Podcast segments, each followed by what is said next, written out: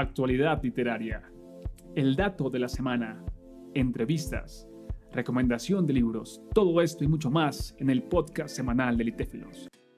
Hola, hola, soy Will y los saludo en este espacio de entrevista que está diseñado para acercarnos a los autores y autoras, en este caso, que integran nuestras antologías. Nos, acercamos a su vida, a su obra, y eso nos permite entender un poco los poemas que hacen parte de nuestros libros.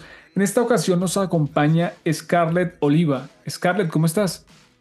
Muy bien, muchas gracias. También espero que todos quienes nos escuchan estén muy bien qué bueno, qué bueno que estés bien. Me encanta que vengas con esa energía, con esa buena vibra. Y para aquellos que no te conocemos muy bien, cuéntanos en principio desde qué lugar del mundo te encuentras. Yo soy de la Ciudad de México, aquí nací, crecí. Buenísimo, un saludo para todas las personas que nos siguen y nos escuchan desde Ciudad de México. Bueno, Scarlett, tienes una historia que nos encantaría conocer. ¿Cómo es que sucede ese acercamiento a los libros, a la escritura, en qué momento ocurre en el colegio, un profesor, profesora, los padres. Cuéntanos, por favor. Fueron justo los profesores, bueno, una profesora de español en mi etapa de preparatoria. Yo en ese momento no sabía qué hacer de mi vida literalmente, pero ella se dio cuenta que escribía muy bien, le gustaban esos pequeños trabajos que dejaba. Me dijo, oye, ¿por qué no haces de esto una carrera? Yo no sabía que se podía hacer eso, la verdad. O sea, era un hobby nada más. Y dije, ah, sí, e investigué estas carreras como muy especializadas en la Universidad de Letras y esas cosas. No me terminaban de encantar, pero luego descubrí una escuela en, de la Sociedad General de Escritores de México y me encantó, que era de escritura creativa, justamente como muy enfocado a hacer historias. Y eso es lo que me llamó, lo que me apasionó. Y bueno, de ahí caí a los 18 años y de ahí hasta acá, hasta mis 25, aquí seguimos escribiendo. Ah, tremendo. La, importancia de, estas figuras que en la academia, en la escuela, nos, nos dejan como esas semillitas para que veamos, ¿no? Para que tomemos nuestras decisiones. ¿Cómo, es el nombre de, de, esos profesores? ¿Lo, recuerdas? Que comenzaron como a motivarte, a llevarte a, este mundo. No, lamentablemente, uno de mis grandes problemas es la memoria y nombres específicamente. Yo soy muy olvidadiza de nombres y lamento mucho no recordar el nombre de esta profesora, pero siempre va a estar en mi corazón. Pues mira, muy importante que permanezca en tu interior, fundamental. Entonces, si estás escuchando esto, profesora de Scarlett, mira, este momento es para ti. Gracias por haber dejado esa semilla. Ahora, Scarlett, comenzaste a escribir, a explorar. Quiero que nos cuentes un poco el ejercicio de escritura al inicio. ¿Era íntimo? Es decir, solamente para ti, nadie leía o tenías más abierto el espacio a, oigan, miren, escribí esto, se los comparto. ¿Cómo era? ¿Súper en silencio para ti íntimo o más abierto para más personas? Siempre fue muy abierto. Eh, no sé si conozcan o conozca alguien esta aplicación Wattpad. Ahí yo empecé a escribir. Y siempre era para compartir. Yo nunca he visto la escritura como algo para mí, como sé que en algún momento lo llegó a ver Kafka. No, yo lo veo para compartir, para que me lean, para que lo disfruten y eso es lo que me encanta. Mm, buenísimo, buenísimo. Claro, eh, Wattpad, una plataforma que le ha permitido a muchas personas no solamente el hecho de abrirse, sino conectar con otros y sentirse ese vínculo entre las letras, las historias, las experiencias, buenísimo. Bueno, Scarlett, sigues explorando, entiendo que tu carrera y tu enfoque ha estado bastante eh, mirando las letras, explorando las palabras, ¿En qué momento es que dices, bueno, ¿y qué tal si comienzo a escribir poesía? ¿Y qué tal si algún día publico? ¿Y qué tal? ¿Cuándo sucede eso? La verdad, la idea de publicar nace desde que me metí a la escuela. Yo siempre he querido, ahora estoy trabajando en ella en una novela, pero al meterme a la poesía es porque dije, me quiero retar, quiero ver si soy capaz de hacer esto, de meterme en este, en este medio tan específico que es la poesía.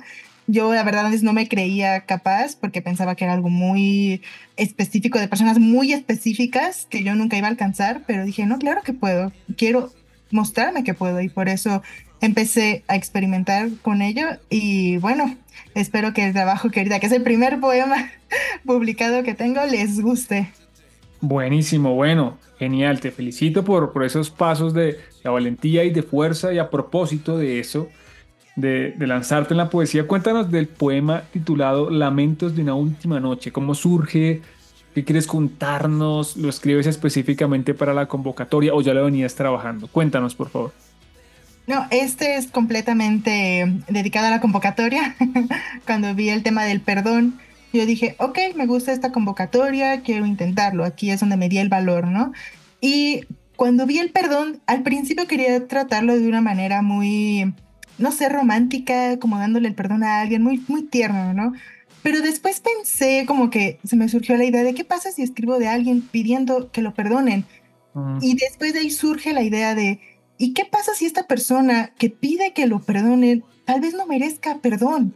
O tal vez alguien que sepa que no merece perdón, pero quiere el perdón por alguna razón. Y ya de verdad de ahí, estabas con esta idea en la cabeza, me fui, me dejé ir completamente y ya luego miran otras pequeñas ideas como, ¿qué tal si esta persona es súper narcisista? Es una persona, es una mala persona, pero quiere que lo perdonen, tal vez porque ya se va a morir y quiere irse en paz, pero ¿qué pasa si luego a quien le pide perdón no, no está tan dispuesto a perdonarle?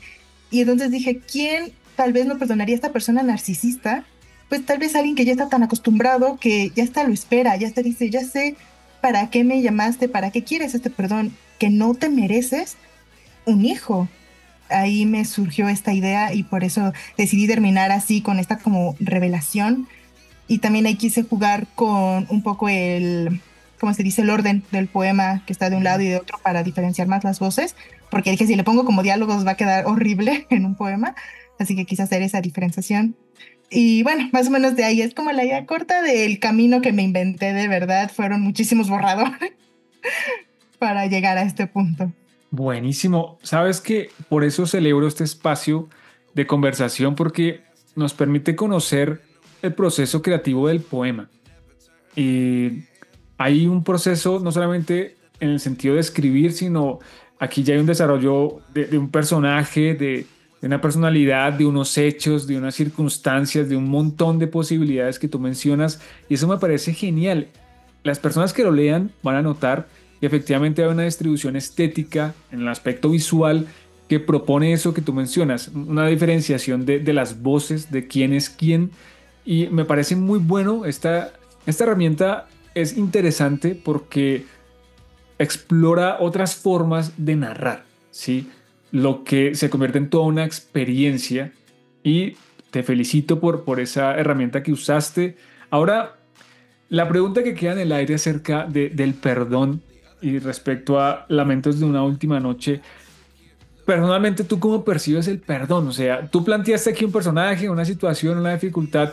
¿Cómo, ¿Cómo, tú la percibes, digamos, en lo personal? ¿E-, ¿Eso realmente es perdonable? ¿O definitivamente hay cosas que no se perdonan y hay personas que definitivamente nunca van a recibir el perdón. ¿Cómo, cómo lo ves? Yo creo, va a sonar muy, muy cursi, pero yo creo que el perdón debe venir de corazón y no de la cabeza. ¿A qué me refiero con esto? Que si, por ejemplo, el típico caso en este, ¿no? Un padre te lastima, tal vez hace algo imperdonable. Si tú razonalmente dices, no, es que es mi padre, me ha dado tales cosas, ha hecho tanto por mí, tengo que perdonarlo, digo, no, siéntelo. Si tu corazón te dice, claro que lo puedo perdonar. Tal vez las otras personas creen que no, que no, esa situación específica no tendrías que perdonarla. Pero si tú estás en paz con tu corazón, dándole el perdón por cualquier situación, dáselo. Y bueno, yo así lo veo y también lo aplico a mí misma. Si alguien me hace cualquier cosa, yo pienso, yo te voy a perdonar de corazón, voy a estar tranquila en mi corazón sabiendo que te perdoné y porque una vez perdonado también esté más zanjado, honestamente esta idea de que después de 20 años te voy a reclamar de, oye, ¿te acuerdas lo que me hiciste? No, pues no, no se trata de eso, sino de perdonar y dejar ir, pero por eso tienes que estar tranquilo y no pensar de, no, es que en este caso mi papá, perdón, mi papá hizo tal cosa por mí y lo perdono, mi razón, pero debe quedar intranquila y luego se va a convertir en rencor y en muchas cosas horribles. Entonces por eso yo digo, perdona de corazón, no con la cabeza, deja que la cabeza piense en otra cosa pero si no perdonas de corazón, no lo perdones y ya está, no importa cómo se llame, que eso también no creo en esta idea de perdonar porque es X persona.